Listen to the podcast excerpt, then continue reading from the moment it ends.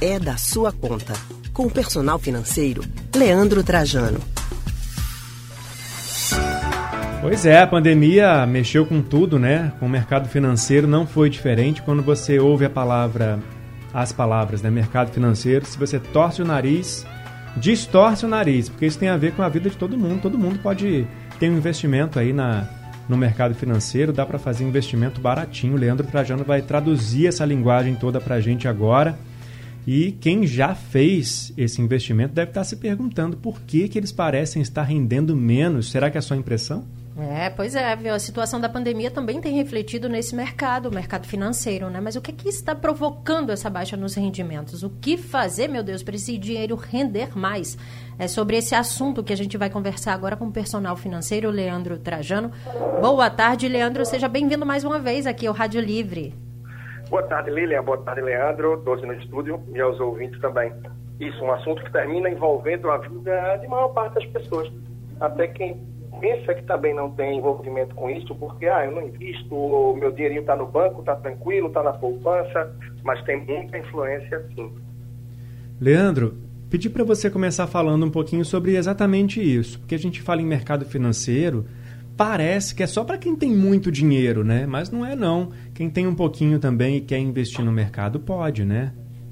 Isso, pode sim, Leandro. Por mais que a maior parte das pessoas pensem apenas na poupança, lembrem apenas da poupança, que é um, um produto mais prático, é o um produto de entrada, como é mais fácil para você investir, para você tirar o dinheiro quando precisa, a maior parte das pessoas terminam aplicando, investindo nela, mas em geral por falta de conhecimento. Isso faz as pessoas acreditarem que são conservadoras e que a poupança é mais segura, mais tranquila, e na verdade não é bem por aí.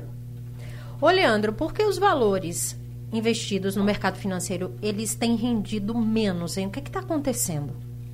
Isso, boa, Lilian. A gente está num momento com a taxa Selic, que é a taxa básica de juros, que serve de referência tanto para o crédito como para os investimentos também, a ponto de partida de renda fixa, ela está mais baixa da história. E isso devido a essa questão que a gente vive também relacionada à pandemia, a tudo que a gente está vivendo. A expectativa é que no próximo ano a Selic pegasse aí a casa patamar de 6% a 7%.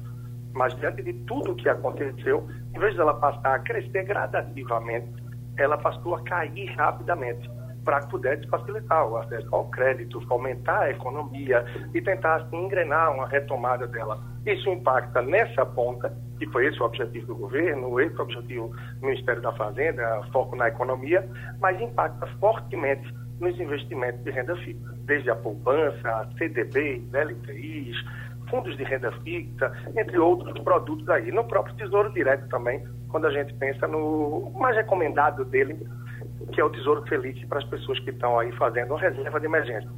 Leandro, e aí faz o quê? Tira o dinheiro todo de lá, deixa mais um pouco, dá para investir agora ou é melhor esperar? É, a poupança não está trazendo o ganho real. Quando a gente fala de taxa real, termina que ela não está apresentando esse ganho, porque a inflação termina fazendo com que ela tenha um resultado negativo, um resultado negativo, ou seja, você perde o poder de compra. Então, o ideal é que busque alguns produtos, alguns investimentos que possam ter a rentabilidade maior do que a poupança. E para as pessoas que estão começando a formar reserva, recompondo reserva, porque precisaram tirar nessa fase que a gente vem vivendo, o ideal é, por exemplo, o Tesouro Selic, entre outras alternativas. Tá, é mais seguro até do que a poupança, Leandro, e rende mais do que ela. E também é mais vulnerável, uma vez que a poupança a gente pode manter a mão a qualquer hora, no fim de semana, um dia mais tarde da noite, a gente vai num caixa eletrônico e tira o dinheiro. Então, em alguns momentos de emoção, de desejo, de alguma tentação, a gente pode estar vulnerável e terminar gastando aquele dinheirinho que era para outro objetivo. Ô, Leandro, é, muitas pessoas pensam que para fazer um investimento é preciso ter muita grana. A partir de quanto a pessoa pode investir? É recomendado? É, é verdade. É, é, um mito, é um mito, Lívia. Realmente as pessoas acreditam que para investir precisa ter muito dinheiro. E a verdade é que nosso mercado financeiro está cada vez mais democrático. Então você com, consegue começar a investir, por exemplo, no tão falado tesouro direto, comprar títulos públicos, a partir de 30 reais você já consegue comprar frações do tesouro direto.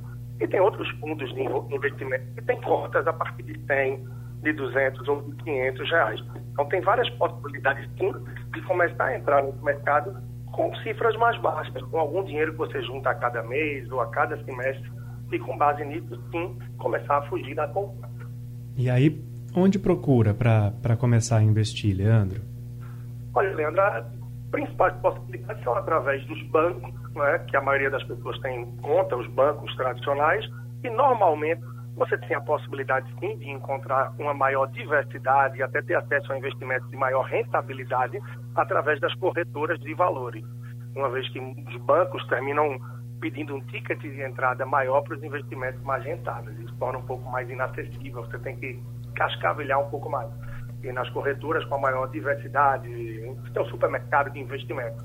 Então vale procurar de um jeito ou de outro, mas sim se organizar, buscar conhecimento para estar tá fugindo da poupança, para ter um ganho real, ou seja, ganhar mais do que a inflação e não ter aquela sua reserva perdendo o poder de compra. Na dúvida, cola com Leandro Trajano nas redes sociais, né, Leandro? Isso, Leandro. Tem muito conteúdo quanto a isso. No YouTube, se procurar pelo meu nome, Leandro Trajano. No Instagram, procurando por personal financeiro e qualquer plataforma de áudio procurado pelo meu nome também, Leandro Trajano, tem muito conteúdo orientado quanto a isso, mas principalmente no Instagram, lá no Personal Financeiro. Inclusive nos podcasts aqui da Rádio Jornal. Obrigado, Leandro. Até semana que vem. Um grande abraço, até logo. Obrigada, Leandro. Uma ótima tarde para você. Até a próxima semana. A gente acabou de conversar com o personal financeiro Leandro Trajano.